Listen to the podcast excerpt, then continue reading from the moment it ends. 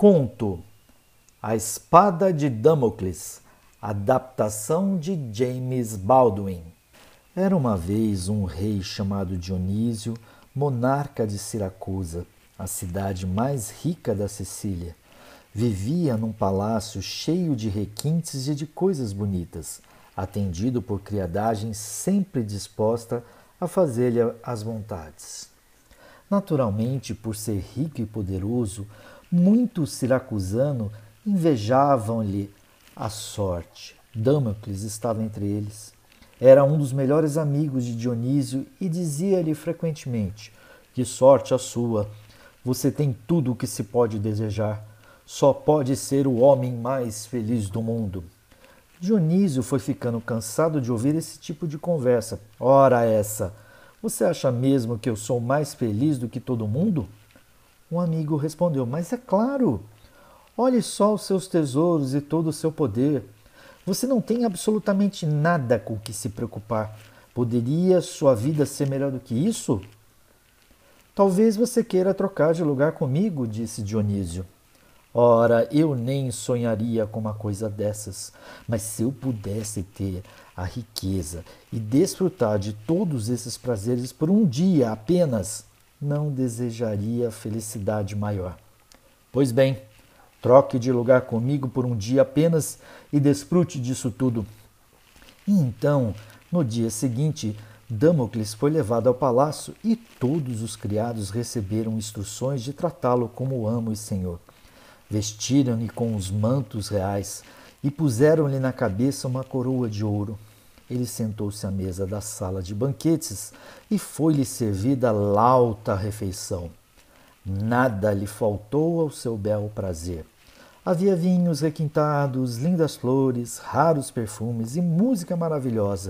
Reconstou-se em almofadas macias, sentiu-se o homem mais feliz do mundo. Ah, isso que é vida, confessou Dionísio, que se encontrava sentado à mesa na outra extremidade. Nunca me diverti tanto. Ao levar a taça de vinho à boca, levantou o olhar para o teto. O que era aquilo ali pendurado com a ponta quase tocando sua cabeça? Damocles enrijeceu-se todo. O sorriso fugiu-lhe dos lábios e o rosto empalideceu. Suas mãos estremeceram. Esqueceu-se da comida, do vinho, da música.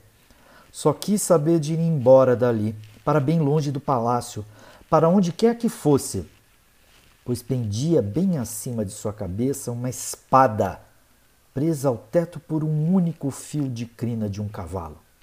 A lâmina brilhava, apontando diretamente para os seus olhos. Ele foi se levantando, pronto para sair correndo, mas deteve-se temendo que um movimento brusco pudesse arrebentar aquele fiozinho fino e fizesse com que a espada lhe caísse em cima. Ficou paralisado, preso ao centro. O que foi, meu amigo? perguntou Dionísio.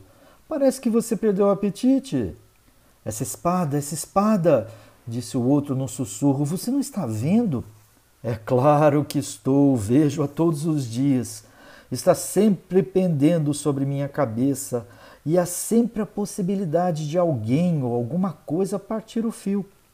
Um de meus conselheiros pode ficar enciumado do meu poder e tentar me matar. As pessoas podem espalhar mentiras a meu respeito para jogar o povo contra mim. Pode ser que um reino vizinho envie um exército para tomar-me o trono, ou então posso tomar uma decisão errônea que leve a minha derrocada. Quem quer ser líder precisa estar disposto a aceitar esses riscos. Eles vêm junto com o poder, percebe? É claro que percebo, disse Damocles. Veja agora que eu estava enganado e que você tem muitas outras coisas no que pensar além da sua riqueza e fama. Por favor, assuma seu lugar e deixe-me voltar para minha casa. Até o fim de seus dias, Damocles não voltou a querer trocar de lugar com o rei, nem por um momento sequer. Declamado por José Maria, canal Ler Até Onde Puder. Paz e bem a você.